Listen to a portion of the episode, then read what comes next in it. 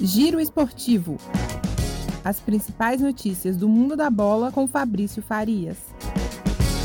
Salve, salve, meu caro ouvinte do nosso Giro Esportivo! Mais uma quarta-feira de futebol para você, torcedor. Tem Taça Libertadores da América, Copa Sul-Americana, tem uma partida isolada do Campeonato Brasileiro. Esse é o cardápio que trazemos para você nesta noite de quarta-feira e daqui a pouquinho, 7h15 da noite, o Barcelona de Guayaquil recebe o Vélez Sarsfield da Argentina. Os equatorianos perderam em Buenos Aires a primeira partida por 1 a 0 e tentam agora reverter esse placar para seguir na competição mais importante do continente e vamos ver aí quem leva melhor nesse confronto. Quem joga também no mesmo horário, às 7h15 da noite, é o Palmeiras, que recebe a Universidade Católica. Palmeiras também vem com a vantagem de um gol obtida no primeiro confronto lá na capital chilena na semana passada.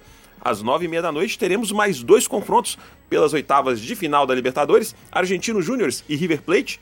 O jogo em Buenos Aires, o primeiro confronto 1 a 1 entre as duas equipes e no Maracanã teremos o Flamengo recebendo o Defensa e Justiça, Flamengo que já venceu o primeiro jogo por 1 a 0. Renato Gaúcho começa bem o seu trabalho frente ao rubro-negro carioca, venceu aí no final de semana o Bahia por 5 a 0. Então, o rubro-negro carioca tem a chance aí de consolidar essa classificação na noite de hoje. Também é dia de Copa Sul-Americana, também em sua fase de oitavas de final. Em Buenos Aires, o Arsenal de Sarandi precisa reverter o placar adverso de 2 a 1 para o Esporte Cristal no primeiro jogo e agora joga em casa, podendo ter aí essa possibilidade. Teremos também a equipe do Libertar recebendo o Júnior de Barranquilha em Assunção e o primeiro jogo 4 a 3 para os paraguaios, um grande jogo, e agora o jogo de volta lá no Paraguai. Vamos ver aí quem é que leva melhor, quem segue na competição. E teremos também no mesmo horário, 9 e meia da noite,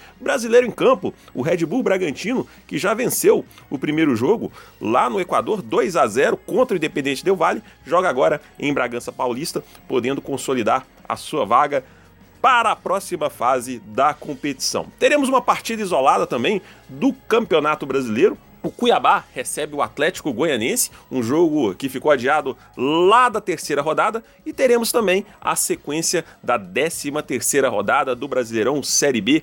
O Náutico, líder do campeonato, recebe o Brasil de Pelotas às 9h30 e também no mesmo horário o CSA de Alagoas recebe o Vasco da Gama, o Cruzeiro aí na segunda divisão para falar aqui um pouco da nossa aldeia, né?